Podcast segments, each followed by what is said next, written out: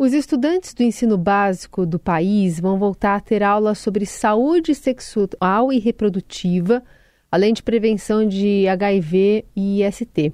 Segundo o Ministério da Saúde, a retomada integra o programa Saúde na Escola, política iniciada lá em 2007 com a, a educação, com o Ministério da Educação.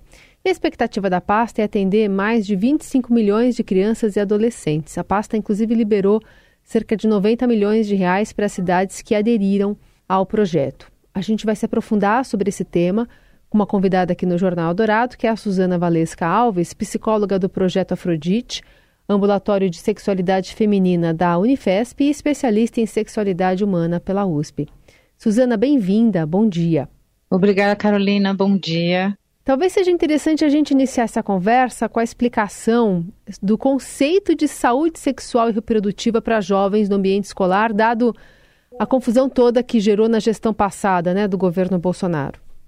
Então, Carolina, falar sobre educação sexual na escola é falar sobre autoproteção, sobre autorrespeito, respeito ao outro, é trabalhar o amor próprio, conhecer o seu corpo, o momento, identificar sinais de abuso e saber também quais os canais, de que maneira essa criança pode buscar, criança e adolescente pode buscar ajuda. Então não tem nada a ver do que foi infelizmente propagado e que muitas vezes acaba angustiando muitas famílias de, de que é, com essa educação sexual, a criança vai se tornar homossexual, ela vai ser estimulada a ser um homossexual, ou então, é, a partir daí, ela vai querer fazer sexo. A criança vai ter informação de qualidade e com isso ela vai poder entender mais sobre seus sentimentos, sobre o seu próprio corpo e essa relação dela com o meio.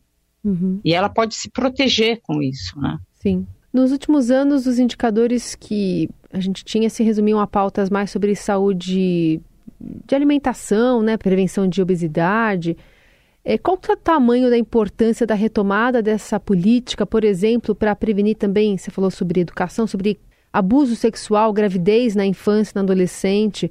A gente teve há alguns dias o Anuário de Segurança Pública divulgando o recorde de casos de estupro né, da série histórica, com um salto de 8% em 2022.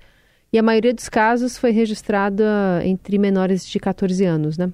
Sim, são dados lamentáveis, né? A gente também tem um dado da Unicef falando que 300 mil crianças foram infectadas pelo HIV em 2020.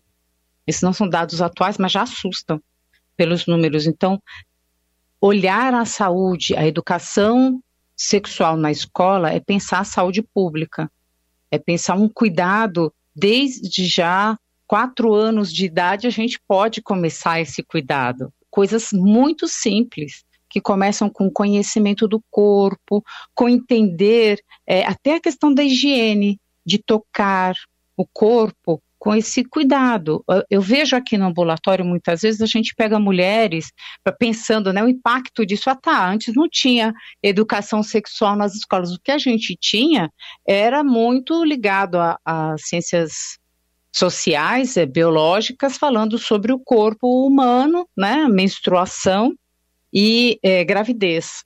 Mas não era nada muito aprofundado. E o que a gente vê, o que a gente pega hoje no ambulatório são mulheres que muitas vezes desconhecem o seu corpo, têm vergonha da sua, do seu corpo, algumas mal fazem higiene e têm uma relação muito complicada, muitas vezes, com a sua sexualidade. E tem procurado justamente porque a informação chegou, o conhecimento chegou pelas mídias, às vezes pelas filhas que estão estudando na escola. Então, quando você leva essa educação sexual para a escola e passa a orientar a criança, muitas vezes isso acaba reverberando em casa também, fazendo essa mulher refletir sobre a sua própria saúde sexual. Uhum. Quando você fala de casos que chegam ao ambulatório, é, que tipo de de reflexo a mais você pode trazer para aqui para o nosso ouvinte para tentar espelhar isso para quem está ouvindo? Que tipo de casos, que tipo de dúvidas ainda são é, suscitadas? Coisas que a gente imagina que já, enfim, passaram, né? Estão no passado. Bom, tem muitas questões relacionadas à, à questão do, do prazer, do orgasmo, tem questões relacionadas a própria higiene mesmo. Tem mulheres que nunca viram seus genitais, que muitas vezes não sabem nomear, não sabe, não tem noções básicas, mínimas é, relacionadas ao seu corpo. Existem muitas histórias de abuso, de estupro, sofrimentos, principalmente porque enquanto crianças, elas não sabiam nem identificar inicialmente. Tem, tem muitas situações, muita gente ouve ela falar assim: olha, eu sabia que aquele era errado, mas eu não sabia o que fazer, eu não sabia errado o, o quê? O que está errado aqui? Mas eu sentia que tinha alguma coisa errada e não tinha para quem falar. Uhum. E passado anos e anos que essa criança se torna adolescente, adulta, às vezes ela traz, ela consegue conversar com alguém, muitas vezes são os profissionais da saúde, quando ela sente essa abertura, e tem muitos casos em que ela compartilha com a mãe e a mãe não acredita. A mãe acaba invalidando, não dando escuta, gerando muito sofrimento para essas mulheres.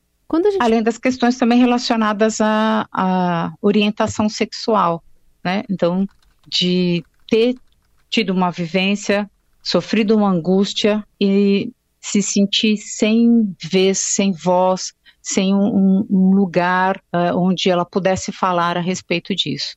Eu vejo que hoje, com a abertura que a gente tem, com as informações que tem, com os trabalhos que são feitos na saúde, na educação, na mídia, tem ajudado muito nesse sentido, quando são trabalhos né, bem orientados e com, com esse propósito. Quando a gente pensa na retomada de um programa nacional, né, especialmente depois desse ato e de tudo que aconteceu no país e tudo mais, é, que tipo de dificuldade é, os profissionais vão ter para unir né, essa pauta de educação e de saúde nos quatro cantos do país?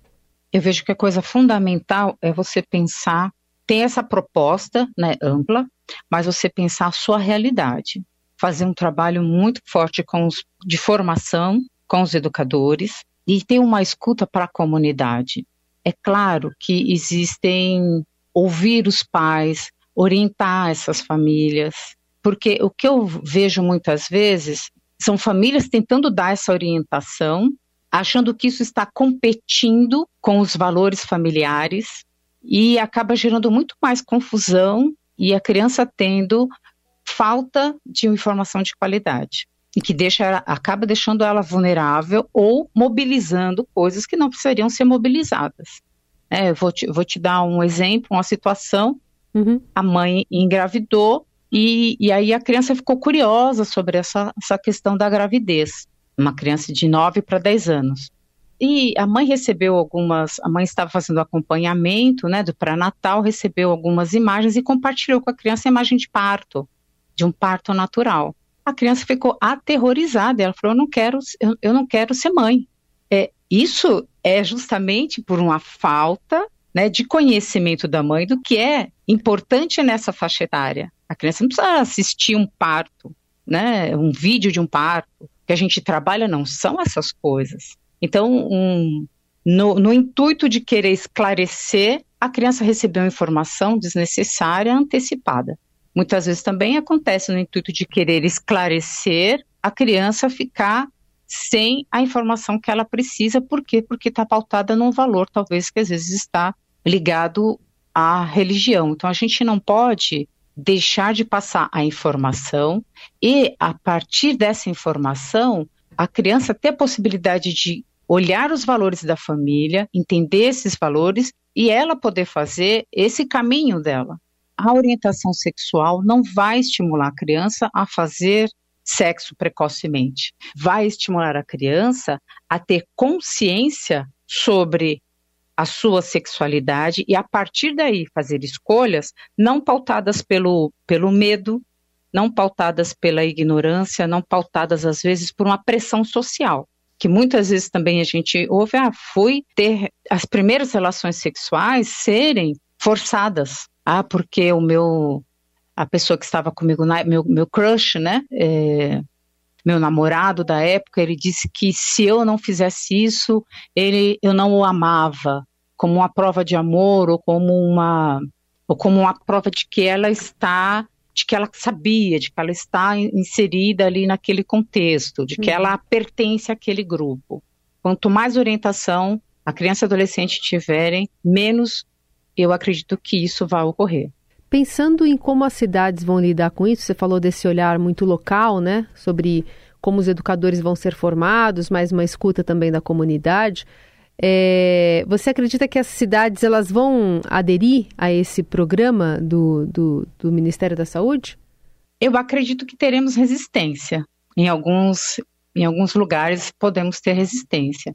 Porém, isso não impede de mantermos o trabalho de conscientização, de sensibilização, para que, às vezes, pode ser uma pessoa, um professor, uma diretora, uma pessoa, ela pode fazer diferença naquele núcleo. A escola pode não aderir enquanto o programa, mas às vezes a gente encontra casos que um educador decide abrir espaço, abrir campo para essa conversa, trabalhar dentro do contexto ali da própria aula dele, algumas questões, e aí isso faz a diferença. Eu, na minha formação, eu me formei em 1999. Na minha formação como psicóloga, eu tive um professor que era um psiquiatra, que ele foi falar sobre sexualidade para nós. Ele incluiu a sexualidade no contexto das aulas dele de psiquiatria. E olhando depois, é, em termos, eu saí da escola, da, da, da faculdade, fui fazer formação em sexualidade. Hoje, sexualidade ainda é novidade em muitas grades curriculares da formação do profissional da área da saúde.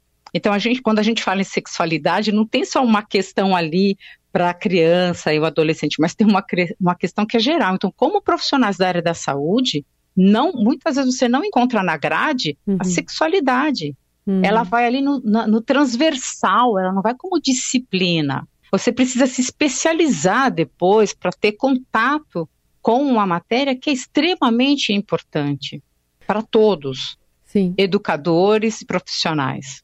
Muito bom, a gente vai seguir acompanhando então a implementação né, dessa decisão de retomada do programa Saúde na Escola, retomada agora nessa gestão e os resultados que devem vir a partir de, de dessa decisão né, institucional da, da União oferecendo esse programa aos municípios. A gente conversou aqui no Jornal Dourado com a psicóloga do Projeto Afrodite, do Ambulatório de Sexualidade Feminina da Unifesp e especialista em sexualidade humana pela USP, Suzana Valesca Alves. Obrigada pela conversa, Suzana. Eu quem agradeço, Carolina.